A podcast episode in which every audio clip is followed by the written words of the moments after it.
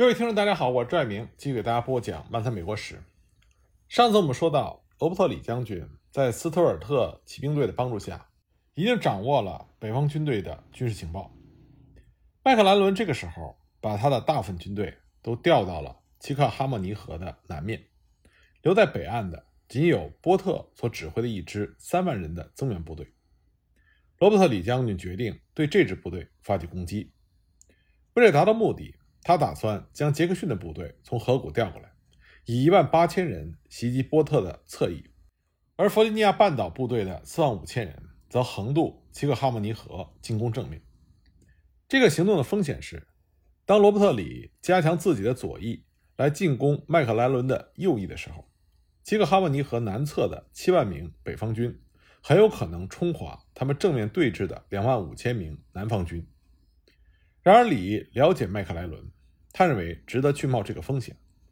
为了让北军产生错觉，罗伯特·李首先派出了一个师，给在西方九十英里处的杰克逊。北方联邦的情报员及时就密报了这个调动，但是与此同时，杰克逊却极秘密地利用铁路和公路，把军队运送到了里士满的正北。从那里，他将和罗伯特·李一起发起协同攻势。那么这段时间，麦克莱伦在做什么呢？两周以来，他几乎每天都向林肯保证，天气一旦好转，而必要的准备工作完成以后，他就会开始进军。但与此同时，他要求政府能否给他增派更多的兵员。他总是抱怨说供应匮乏和援军不足，但他又没有什么确切的根据来说明这些问题。虽然他没有能够得到麦克道尔的整军的增援。但是麦克道尔麾下一个较大的师已经抵达了他那里，而且从四月份以来，他原来的部队已经得到了总数达到三万五千人的增援。六月二十日，他拥有的战斗部队将近十万人。即使在杰克逊抵达之后，南方军的兵力仍然不足九万人。但是麦克莱伦的情报处居然把南方军的数字扩大为二十万，这就成为了麦克莱伦按兵不动的理由。然而，麦克莱伦在六月二十五日搞过一次武力侦察，显然这就是他久已承诺的进攻的开端。但是在第二天，罗伯特里的部队就渡过了齐克哈莫尼河，发起了攻击。从那一刻起，南方军队就掌握了主动权。虽然进攻开始的时候不甚得手，出人意外的是，失利主要归咎于杰克逊。当时李的部署是要求杰克逊的三个师。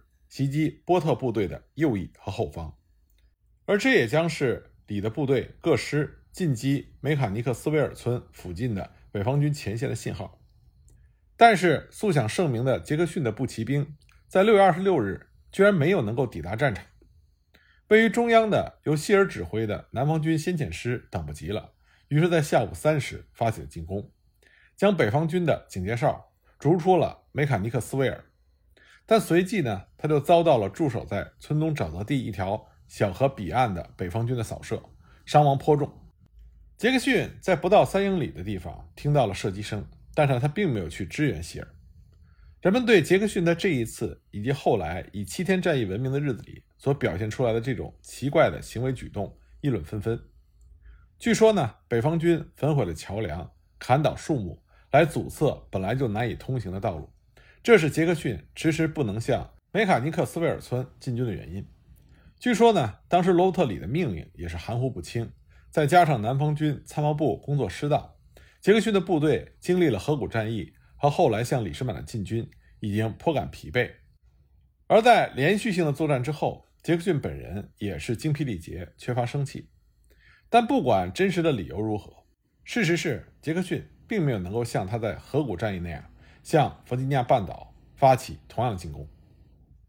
六月二十六日到二十七日的夜间，波特将他的全军撤到了盖恩斯磨坊正东的博斯维恩沼泽地后侧的坚固防线。罗伯特里跟踪而至，并在六月二十七日下午以五万七千之众对波特的已经加强的三万四千人的部队发起了全面攻击。杰克逊这个时候再一次缓慢地进入到南方军的左翼阵地。罗伯特里的中间各师接二连三地受到猛攻而后退，到了傍晚时分，全线最后出击，这才突破了北军的防线。而波特在夜间渡过了齐克哈瓦尼河，退却。当这场战斗继续向北推移的时候，那么在河南面的部队在做些什么呢？南方将军马格鲁德的演戏才华再一次起了作用。罗伯特里命令他搞一些演习和游行，用这些花招使麦克莱伦认为他准备进攻。马格鲁德又重演了他之前的表演，他的炮兵隆隆的轰鸣，步兵步伐整齐的前进和后退，军官们站在能够听到北方军前线动静的森林里，装作向他们的团队高声的发布命令。有些连队还对北军的阵地发起了短促突击。马格鲁德的这种诈骗起到了作用。麦克莱伦果然向华盛顿派发电报说，他在齐克哈莫尼河的两岸受到了占有压倒性优势兵力的攻击，但事实是他在这条河的南侧拥有的兵力优势是二点五比一。麦克莱伦决定把基地转移到弗吉尼亚半岛另一边更加安全的詹姆斯河去。当天夜里，他就下令部队南撤到詹姆斯河。紧接着呢，他给陆军部长斯坦顿发出了电报。表示当天的事情已经让他不知所措。在电报中，他声称：“因为我部兵力过少，此次战役失利。”而且他指责失利的原因是因为政府并没有全力支持他所率领的这支军队。可真实的战场情况是，麦克莱伦他统帅的军队在人数和装备两方面都超过了南方军队。所以说，拥有准确的战场情报是何等的重要。罗伯特·李将军打算趁着北方军横过半岛撤退的时候，冲击北方军的侧翼和后卫。他的计划从纸面上来说是非常高明的，但他手下的师长们执行起来却感到棘手。他们两次袭击退却中的北方军：六月二十九日在萨维奇车站，六月三十日在格伦戴尔。南方军每一次都没有能够很好的协调他们的攻势。在格伦戴尔，他们负责进攻的八个师。最终只有两个师投入了战斗，而另外两次呢，则是杰克逊贻误了战机。一次呢，他在齐克哈曼尼河上花了一整天去搭桥，而不是涉水而过，尽管水位已经下降了。另外一次呢，是因为北方军的炮火狙击和白象林沼泽里一座断毁的桥梁，使他受到了制约，结果没有命令各师涉过浅滩，直逼格伦戴尔的北方军的侧翼。到了七月一日。北方军构筑了一道横过莫尔文高地的坚固的防线，这个高地是高达一百五十英尺的斜坡，两侧都是深壑，正面是长而开阔的火力阵地。北方军的炮队在正面横列配置了一百门大炮，另外的一百五十门则配置在侧翼作为后备。这个阵地看上去坚固难攻，但是罗伯特里认为，撤退的北军胡乱遗弃的装备，说明北军这个时候士气颓败。他相信，再发起一次攻击，那么在北军抵达詹姆斯河并且取得炮舰掩护之前，就可以将北军歼灭。南方军的炮兵发射了密集的炮火来削弱北方军的阵地，然而北方军的大炮居然发射出像外科手术般精确的反击炮火，将南方军的大炮一一摧毁。罗伯特里决定命令步兵无论如何也要发起攻击。用当时南方军将领希尔的话来说。随后发生的不是战争，而是屠杀。一次又一次的冲击都被北方军所发射的炮弹和流散弹粉碎了。在莫尔文高地，北方军的炮兵比内战期间其他战役都显示出更大的优势。当时南方军伤亡有一半是由炮火造成，这在整个南北战争期间都是唯一的一次。后来呢，希尔将军声称拥有南方军的步兵和北方军的炮兵。他将可以举世无敌。莫尔文高地之战是七天战役中的最后的战斗，北方军撤退，以便在哈里森码头休息和重新装备，而南方军呢，也要医治他们的创伤。虽然罗伯特里在第一个月的指挥中成就是非凡的，但他感到失望的是，麦克莱伦并没有遭到更严重的损失就逃之夭夭了。当时罗伯特里一反常态，大发雷霆，对他手下的一名将军厉声说。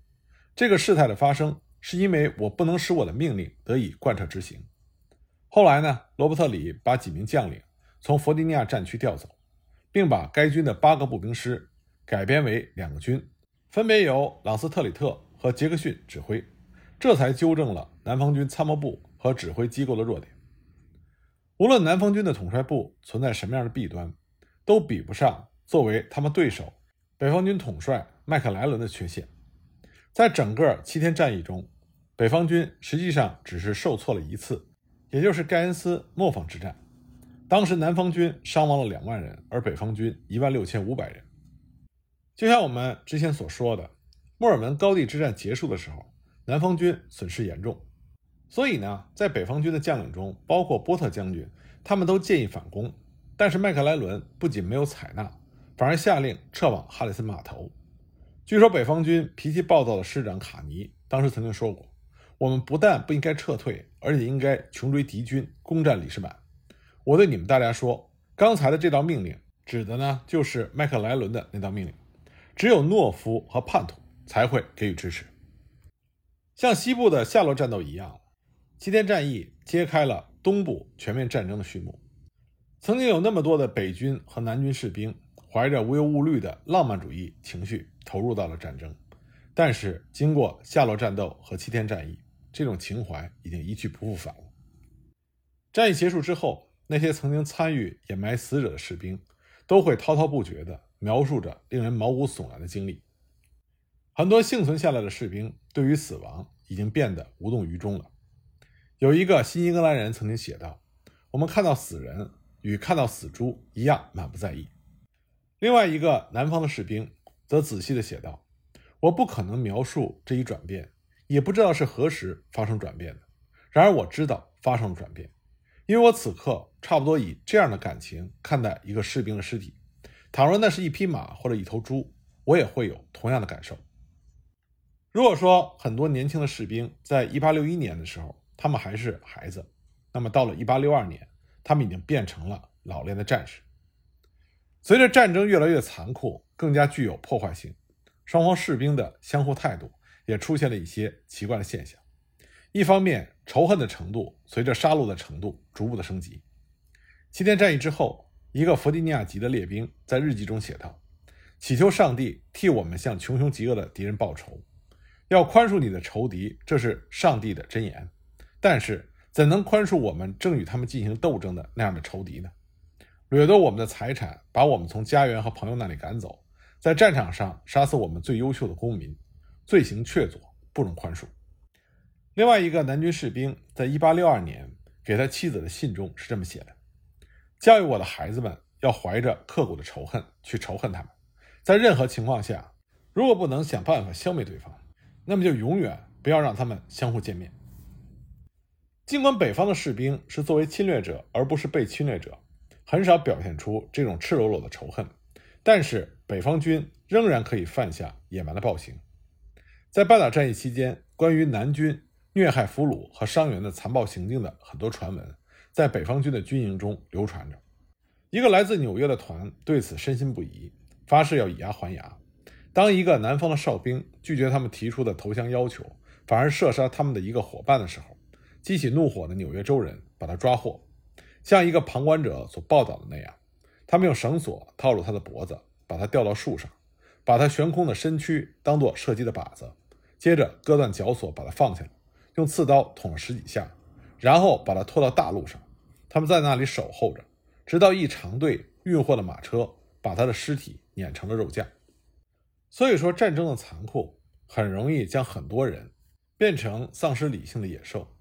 而我们每一个人，只有身处在那种环境中，才能最后确定我们肉体和思想中的哪一个部分会发生根本性的转变。当然，事情不是绝对的。在另外一方面，南军士兵和北军士兵之间的友善交往也成为了传奇轶事，因为毕竟他们操着同一种语言，享有了共同的历史和多方面的共同文化，彼此之间很多人还是兄弟或者是堂兄弟。他们也会在战事间歇的时候把枪架起来，以烟叶换咖啡。烟叶单是在北方比较罕见，而咖啡在南方几乎搞不到。除了交换物品。他们还会一起玩纸牌，同声咒骂着他们的军官和挑起战争的政客。七月四日，在莫尔文高地附近前哨线的一小块黑莓地里，就发生了一桩典型的事件：南方士兵和北方士兵达成了互不射击的协议，双方都从阵地走出来，来到黑莓地里，美方的哨所仅留下一名士兵看守武器，然后大家一起采摘黑莓，谈论战事，交换烟叶和咖啡，还交换报纸。当时的气氛和睦而亲切，似乎过去的七天里并没有发生过一场相互的厮杀。这样的事件曾经发生过很多次，它是对于同是操戈的美国内战最直接的嘲讽。麦克莱伦在李士满前线的挫败，使得北方的舆论从春季异常欢欣的高潮，一下子就坠入到绝望深渊。当时北方的沮丧情绪十分的严重，民主党人抨击林肯和斯坦顿没有能够给麦克莱伦提供足够的支持，而不少共和党人则谴责麦克莱伦是赞成蓄奴制的，是叛徒。林肯是让他担任指挥官的傻瓜。